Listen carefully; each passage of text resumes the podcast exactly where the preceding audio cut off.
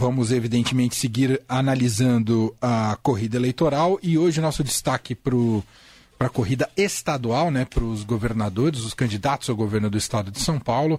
Aliás, relembrando sempre que sempre que sábado agora tem o debate, né, entre esses candidatos ao governo do estado de São Paulo, que será transmitido aqui pela Rádio Dourado a partir das 6 horas da tarde. A gente faz parte do pool desse consórcio de imprensa, né, desse pool de imprensa que está junto nesse debate uh, que na TV será transmitido pelo SBT e aí você pode ouvir também aqui pela Eldorado a partir das 6 horas da tarde.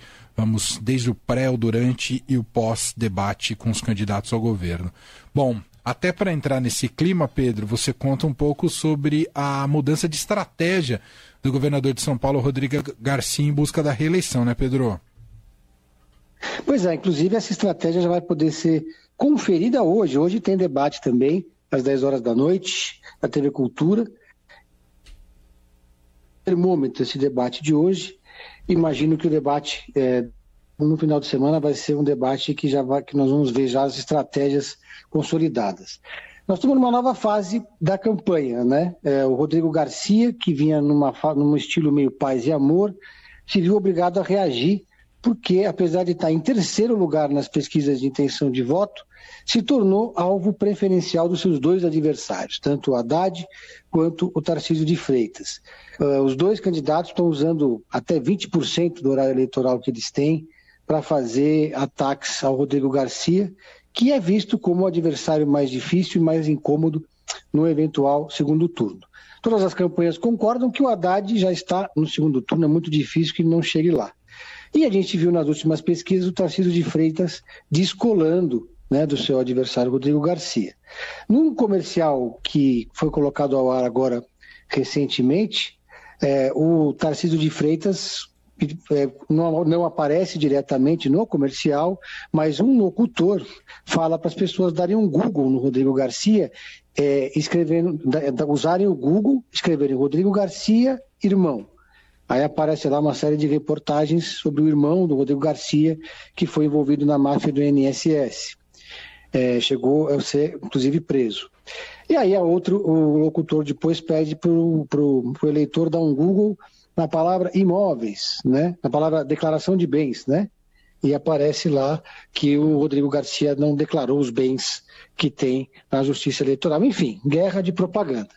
O Rodrigo Garcia respondeu colocando no ar um comercial e isso foi mais surpreendente, em que ele usa o Gilberto Kassab, seu antigo aliado, seu ex-aliado, eles começaram juntos na política.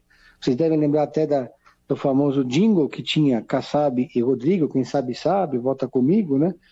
É, ele para atacar o adversário, para dizer olha com quem o Tarcísio anda. Nesse mesmo vídeo aparece também o deputado estadual Frederico Dávila xingando o Papa, aparece os, os filhos do Jair Bolsonaro, aparece o Kassab e aparece o Eduardo Cunha.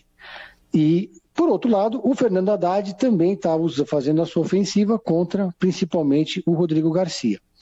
Rodrigo Garcia, que, que tem o dobro de tempo de televisão dos seus adversários, está também atacando o PT e o Haddad, mas está usando a rádio para isso e também o seu candidato a senador, Edson Aparecido. Está né? Tá dividindo, vamos dizer assim, os ataques. E enquanto isso, o próprio Rodrigo tem elevado um pouco também o tom das suas declarações, e é isso que a gente pode conferir no debate de hoje, se vai ser um debate tranquilo ou se vai ser uma guerra, não é, Manuel e Leandro? É, agora, apesar é, dessa mudança de postura do Rodrigo, se a gente olha pelo cenário, pela tendência, né, o que as pesquisas têm mostrado até aqui, a principal evolução tem sido do Tarcísio de Freitas nessa corrida eleitoral pelo governo, não é, Pedro? Pois é, isso causou muita apreensão no comitê do PSTB, no entorno do Rodrigo Garcia. Ou a ala política da campanha esperava que ele tivesse um desempenho melhor nessa altura do campeonato. A ala, digamos, de comunicação disse que está tudo, tá tudo dentro do seu tempo, que é isso mesmo, que não vai mudar o script. Mas, nos bastidores, há uma, um certo incômodo de alguns tucanos de alta plumagem com a estratégia adotada pelo Rodrigo do nem-nem, né? É, nem esquerda, nem direita, olhando para frente, essa coisa de andar, aparecer por aí andando de fusquinha. É, tem, os tucanos acham que para vencer em São Paulo, Rodrigo Garcia tem que adotar um figurino mais antipetista. Tem que escolher um lado, digamos assim, é, deixar claro ali que ele não tem, que existem pontes com o Bolsonaro e com o bolsonarismo, para se tornar a referência do antipetismo. Os tucanos lembram que em 2018 o Geraldo Alckmin perdeu é, quando optou por atacar o Bolsonaro em vez de atacar o PT. Eles acham que naquele, naquele ano o, o Alckmin errou na estratégia. E lembram do caso bem sucedido do case do ex-governador e ex-prefeito João Dória, que ganhou duas eleições consecutivas batendo no PT. Exclusivamente essa era a plataforma do João Dória, especialmente em 2016, mas também em 2018, quando ele criou ali a dupla Bolsodória. E agora é, é essa pressão. A campanha diz que não vai mudar a estratégia, mas tem que calibrar diante dos ataques que ele recebe. Rodrigo ainda é dono do maior tempo de televisão, como eu disse, tem a maior nominata de deputados, tem a máquina do governo na mão e tem muito dinheiro e muita coisa para entregar. Então ainda há um certo otimismo na campanha do PSTB, mas o tempo está acabando e o bolsonarismo está avançando aqui no Estado.